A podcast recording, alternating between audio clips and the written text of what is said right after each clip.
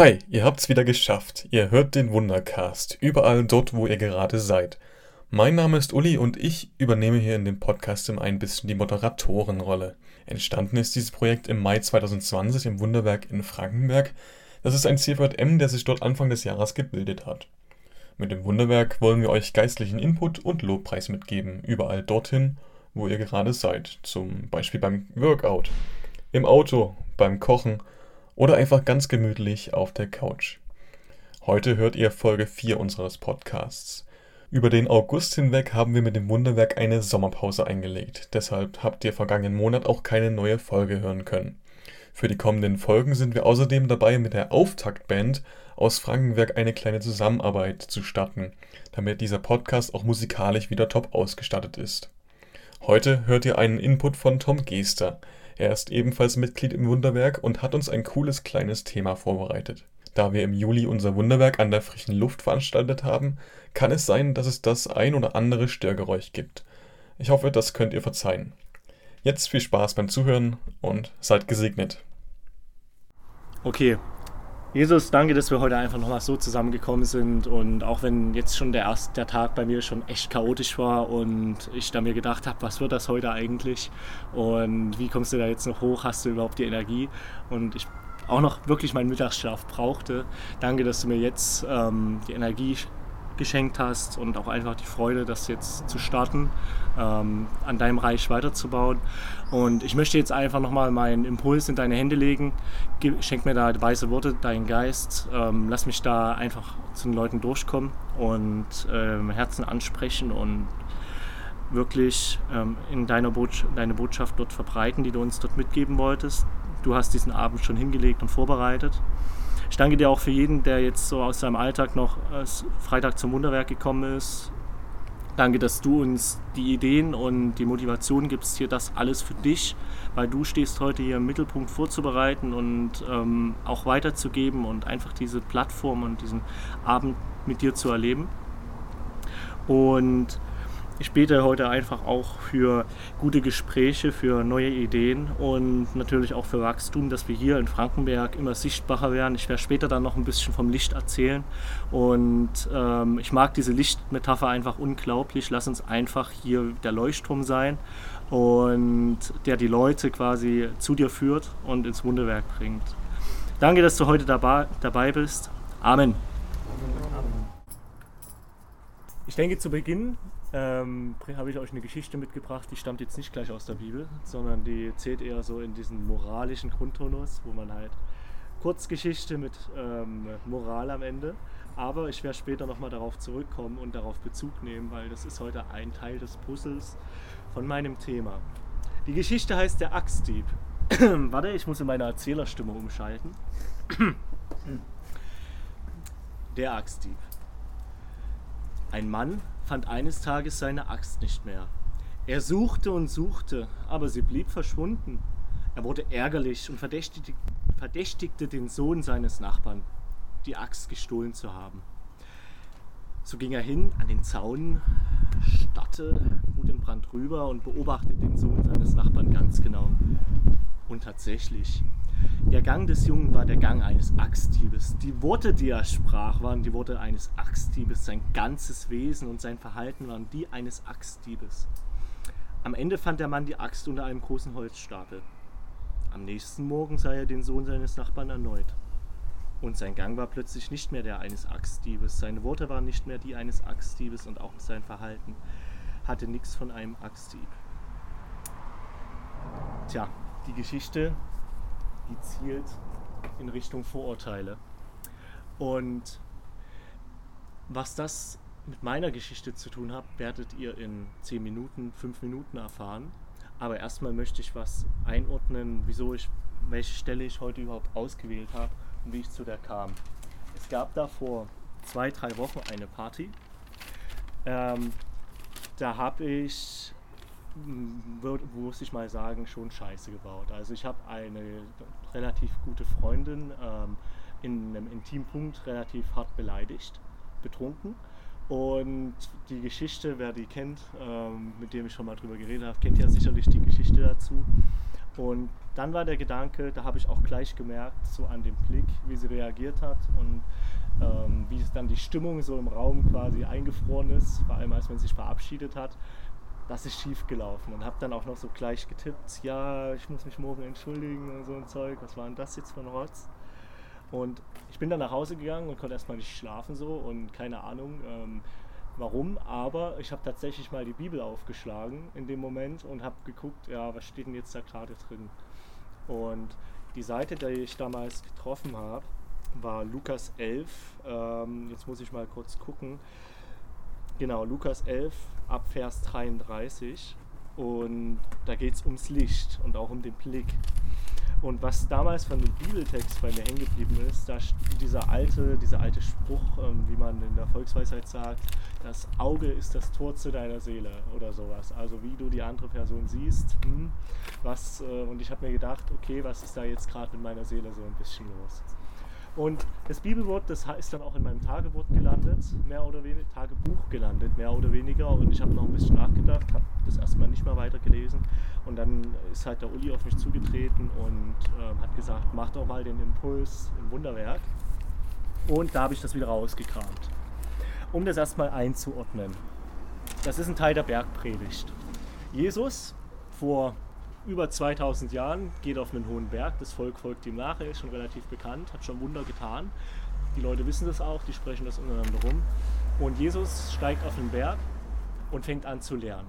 Das Volk fragt ihn, so steht es in der Bibel, okay, zeig uns zu beten, wie die Jünger von Johannes gebetet haben. Und Jesus fängt an, das Vaterunser, das ihr jeder von euch kennt, ähm, an die Leute zu bringen. Er erzählt auch an dieser Bergpredigt noch viel mehr im Verhältnis zwischen Mensch und Gott.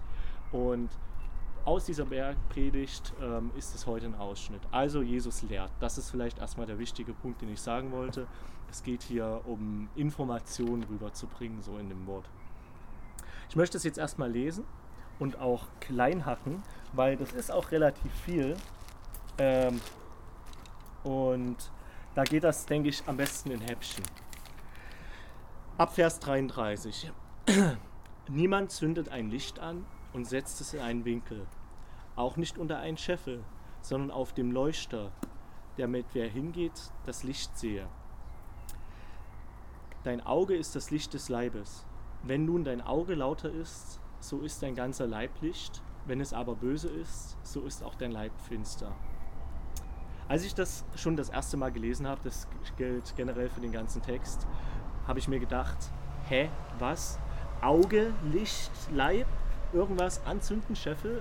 Ich komme mit den ganzen Begrifflichkeiten nicht zurecht. Und wie geht das jetzt alles weiter? Ähm, deshalb vielleicht ganz mal zum Anfang möchte ich auch noch mal kurz was zu den Begrifflichkeiten erklären und wie die verwendet wurden. Da habe ich dann erstmal hingesetzt und googelt. Und es ist tatsächlich so, ähm, hat jemand die Idee, was ähm, hier mit Leib gemeint sein könnte von euch? Weiß jemand, was Leib bedeutet? Der Körper. Nur der Körper? Ja. Das Brotleib. Der Tobias hat gerade so eine schöne S-Geste gemacht. Das hätte er gerade so in ein schönes 40 cm Brot reingebissen.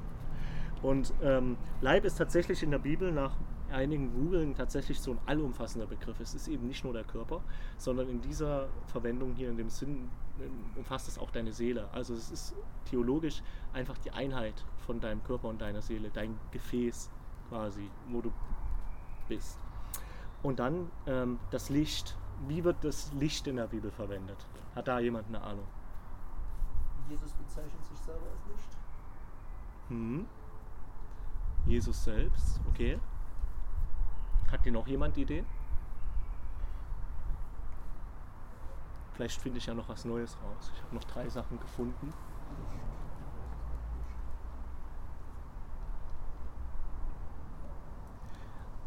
Gottes Gegenwart und Gottes Wirken wird auch oft als Licht bezeichnet. Gerade ähm, bei Google habe ich noch drei Sachen gefunden, die ähm, ich da echt sehr cool fand in der Metapher. Das ist der Weihnachtsgeschichte im Alten Testament, ne? Jesus erscheint. Ne? Ja, ich bin da nicht so bibelfest wie du tatsächlich. Und zwar die drei Aspekte von dem Licht. Licht, wenn es auf die Erde kommt, ähm, bringt das uns Energie, das bringt uns Leben. Ähm, das bringt die Pflanzen dazu, Photosynthese zu betreiben. So ist das Licht Gottes für unsere Seele. Also es füllt unsere Seele und unseren Wunsch nach mehr und unseren Wunsch nach Sinn auf. Zweite Bedeutung, Licht selber ist unsichtbar. Wenn jetzt Licht aber, wo dagegen strahlt, ah, die werde ich heute noch öfters verwenden, denke ich mal, dann entsteht da plötzlich so ein heller Fleck genau an der Stelle und man kann rangehen und weg und manches reflektiert besser oder weniger. Und ähm, Licht reflektiert, Licht macht Sachen sichtbar, obwohl es selber unsichtbar ist. Hm, das Licht an sich können wir nicht sehen, erst wenn es irgendwo auftritt, können, wird das für uns wahrnehmbar, wenn es zurückfällt ins Auge. Und ich weiß gar nicht, die dritte Bedeutung war natürlich auch die des Leuchtturms und der Laterne.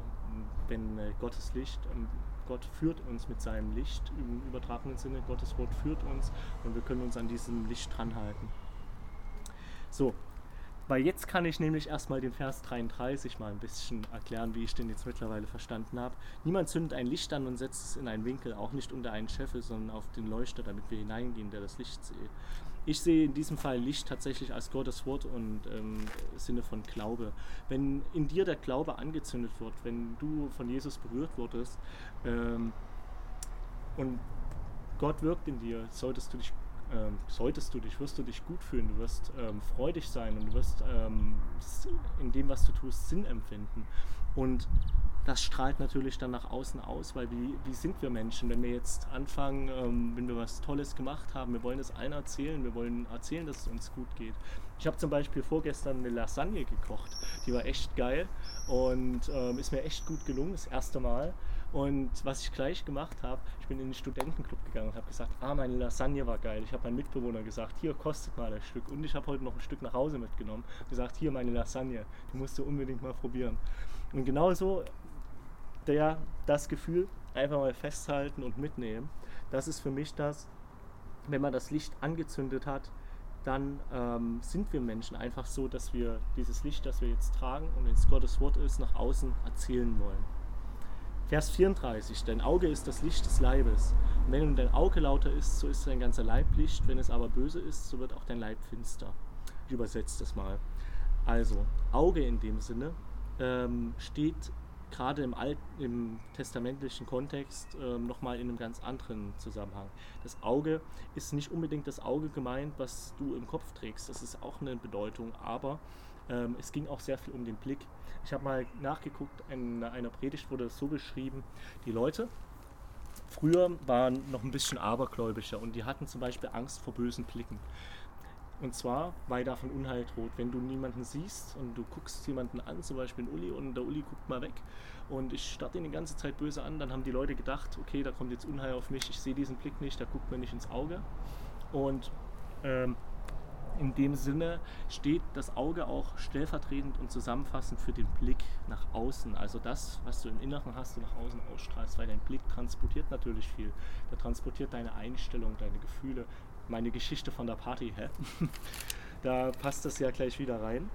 Und es geht darum, das Auge ist lauter. Lauter, so ein altes Wort, das kann heißen ehrlich, offen, ähm, wahrhaftig und ähm, ja, also natürlich nach außen gerichtet und nicht ähm, sich abtrennend und hassend. So ist dein ganzer Leib Licht. Wenn es aber böse ist, so ist auch dein Leib finster. Jesus macht jetzt hier an der Stelle, mh, hm, er baut, baut sich was auf, er setzt einen Zusammenhang. Er sagt, okay, wir haben das, den Leib, Körper und Seele und wir haben das Auge mit dem Blick. Und das Auge, das ist Teil des Leibes und auch wie so ein Tor. Und äh, mit dem Blick können wir nach außen was weitergeben. Er baut also den Zusammenhang von deinem eigenen Leib, von deiner Gegenwart ähm, mit der Außenwelt zusammen und sagt, okay, das bewegt sich auf einer Ebene, irgendwie ist da was, irgendwie funktioniert das gleich, wenn dein, wenn dein Leib, wenn dein Geist ähm, dunkel ist und du nicht Gott in deinem Herzen hast, dann wird auch die Welt, die du wahrnimmst und das, was du nach außen gibst, dunkel sein. Hm. Das kann man sich vielleicht ganz gut mit der Sonnenbrille symbolisieren. Ähm, ich komme auch gleich nochmal dazu, dass hier Auge ganz komisch verwendet wird. Es ist nämlich ähm, eigentlich ein Auge, da fällt ja Licht rein, aber er sagt, das Auge ist das Licht, das strahlt nach außen. Das ist ja eigentlich die komplette Umkehrung von dem, was ein Auge eigentlich tut. Ja, vielleicht mal mit der Sonnenbrille. Ich meine, wenn ich die Sonnenbrille aufhab, ich schütze mich nicht nur vor dem Licht nach außen, sondern mein Sehfeld und meine ganze Wahrnehmung, die ich nehme, kennt ja jeder, wird ja auch dunkler. Und so stelle ich mir das halt vor, wenn du irgendwas hast vor deinem Auge, ähm, deinem Blick, wenn das die Finsternis ist oder die Abwesenheit von Gottes Wort, dann wirst du auch die Welt dunkler sehen und wahrnehmen. Hm, ich muss mal kurz auf meinen Spickzettel gucken, damit ich nicht zu sehr ausschweife. so, ähm, und ich finde, genau, das habe ich jetzt. Eher böse Blicke und falsche Absichten. Ja, ich will eigentlich dazu übergehen, dass das Licht auch dann einfach auffällt, weil man merkt die Abwesenheit von Licht. Wenn du eine Person begegnest, die immer Sonnenbrille trägt, ähm, in Filmen, in Gangsterfilmen wird es ja auch oft so verwendet, ähm, die Leute setzen sich ihre Sonnenbrille auf, damit die undurchschaubar werden, damit man ihre bösen Absichten nicht sieht. Dann kommen die Gangster mit ihren Sonnenbrillen rein und ballern alles zusammen. Genauso läuft das in vielen, vielen ähm, Thrillern und Tarantino-Filmen ab. Und äh, klar, man soll einfach auch nicht den Blick sehen, man soll nicht die Absicht erkennen, weil man würde gleich merken, wenn die ohne Sonnenbrille reinkommen und starr blicken und bewegungslos, ah, da ist was Böses im Sinn, da, das kommt, kommt nicht an. Ich denke, das ist die nächste Aussage, die er uns mitgeben wollte. Man merkt als Mensch ähm, bei einem anderen Menschen die Abwesenheit von Licht und die Abwesenheit von Freude und Wärme und, und Sinn und vor allem von Gottes Wort ähm, beim Gegenüber. Es fällt halt auf, so, jetzt geht das nämlich weiter. Ähm, Vers 35. So schaue darauf, dass nicht das Licht in dir Finsternis sei. Jetzt kommt eine Aufforderung. Okay, jetzt sollen wir schauen. Okay, ja, ähm, jetzt hatten wir schon die ganze Blickmetapher. Klar, mit deinem Blick entscheidest du ähm, selber, was du anguckst. So. Und jetzt guckst du quasi auf dich selbst drauf.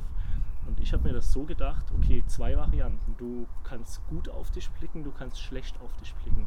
Wenn du generell ähm, Finsternis im Herzen oder im Leib hast, wirst du auf dich auch finster draufschauen. Du wirst nichts finden in dir, ähm, an dem du dich halten kannst. Und da kommt das wieder zurück. Jesus fordert uns sogar auf, ähm, auf uns zu gucken. Und die ganze Stelle, eigentlich könnte man so viel sagen darüber, wie das mit anderen Menschen wirkt, aber er konzentriert sich hier echt auf einen selber. Er redet immer nur von dir und deiner Rolle. Und er nimmt dich jetzt mit und sagt, okay, schau auf deinen Leib. Was ist da? Was ist da drin? Merkst du was? Findest du das Licht? Oder siehst du das eben nicht? Ähm,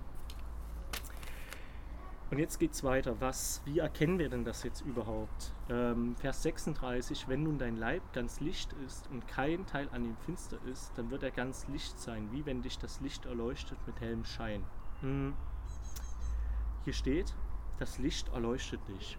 Wenn ich das Licht als Wort Gottes und Leitung in deinem Leben sehe, dann wirst du wie das Licht werden. Du wirst in deinem Leib, also mit Körper und Geist, Taten vollbringen können, die ähm, für andere Menschen sehr unterscheidbar sind. Also sie, man, es fällt auf jeden Fall auf und sie sind halt auch irgendwo ununterscheidbar von Gottes Wort. Du wirst dann nicht mehr sagen können, hm, hat er das jetzt von sich aus gemacht oder hat er das nicht von sich aus gemacht, weil Gottes Wille und Gottes Sinn alles überstrahlen wird. Das ist für mich der letzte Sinn.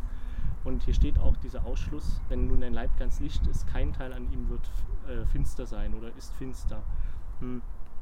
Du wirst diese Finsternis, wenn Gott in dir ist, nicht mehr feststellen können, weil Gott durch, durch dich wirkt. Und jetzt kommt meine Lampe auch zum nächsten Mal zum Einsatz. Hm, habe da mal so ein kleines Bild gemalt. Vielleicht so.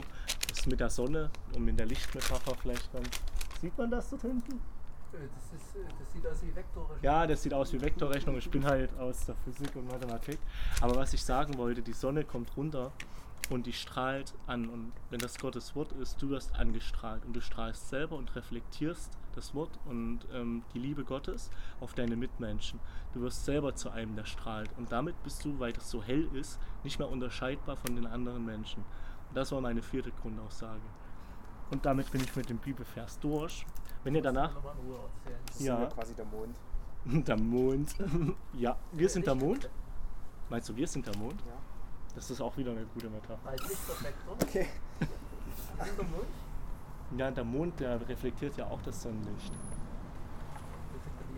Deswegen ist es ja schlecht, wenn du hinterm Mond lebst, weil dann kommst du Gottes Licht Ja. rein. Okay. Ja. aber, manche Sachen sind, aber manche Leute sind ja im Knallmond. darüber diskutieren wir dann mal danach. okay. Und damit habe ich das so mitbekommen. Wenn ihr dann noch Ideen dazu habt und vielleicht was nicht verstanden habt, ihr könnt jetzt eine Frage stellen, dann natürlich auch nochmal zu mir hinter an die Bar kommen. Da kann ich nochmal erklären, was ich mir so Gedanken gemacht habe und was ich vielleicht rausgeskippt habe. Ich hatte noch die Geschichte von ganz am Anfang mitgebracht. Mit der wollte ich einfach nochmal zeigen, ähm, wie die Finsternis, wenn man selber kein Licht im Herzen hat, auch den Blick auf andere verstellt.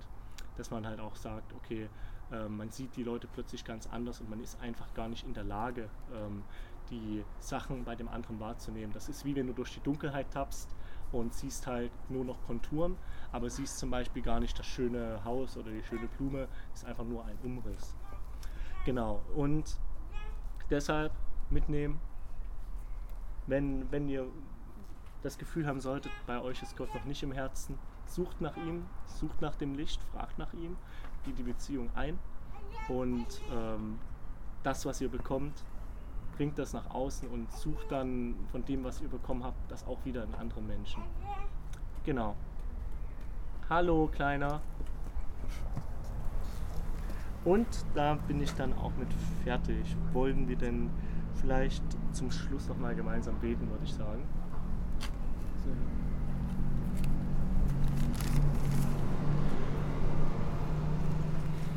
Ja, Vater, du hast uns hier in eine Welt gesetzt, die ist komplex. Wir sind äh, selber so kleine Lichter, um da mal drin zu bleiben. Und, und, und manchmal glühen wir, manchmal gehen wir fast aus. Und, und, und so wie wir gerade in unserem Inneren sind, so wirkt auch oft die ganze Welt um uns auf uns. Und lass uns da nicht ähm, in der Dunkelheit verloren gehen. Lass uns da, wenn wir dich nicht haben im Herzen und ähm, uns selber fragen und feststellen, da ist nichts, lass uns da einfach mal uns daran erinnern, dass du für uns schon den Preis gezahlt hast und dass du uns schon lange liebst, dass wir jederzeit zu dir kommen können und uns dieses Licht von dir neu holen können. Hm. Ich danke dir einfach, dass du so unglaublich groß bist und es schaffst, ähm, unendlich zu strahlen, dass, dass wir alle was von deinem Licht abhaben können. Dass wir dann uns nicht darüber zerreißen müssen, wie über zu wenig Essen, das auf dem Tisch steht, sondern ähm, dass wir alle satt werden, um in biblischen Worten zu bleiben. Und ähm, danke einfach, Vater, dass du uns liebst und dass wir bei dir sein können. Ähm, danke auch für die Menschen, ähm, die viel von sich aus schon geben, aber die dich noch nicht kennen. Ähm, lass sie dich kennenlernen, damit sie quasi ihr Licht und ihre Energie wieder bei dir auffüllen können. Und ja, ja, dann danke einfach ähm, für den Impuls jetzt. Es war auch ganz cool für mich selbst. Und äh, naja, lass uns einfach alle noch einen schönen Abend haben. Amen. Amen. Das war der kleine geistliche Input von Tom Geester. Wir hoffen natürlich, er hat euch gefallen und ihr konntet euch etwas Gutes mitnehmen. Damit war es das auch von dieser Folge hier. Wenn ihr Gefallen am Wundercast gefunden habt und den ein oder anderen Hinweis habt, dann schreibt uns gerne auf Instagram oder Facebook. Ansonsten wünsche ich euch noch eine gute Woche und Gottes Segen dort, wo ihr gerade seid. Bis bald.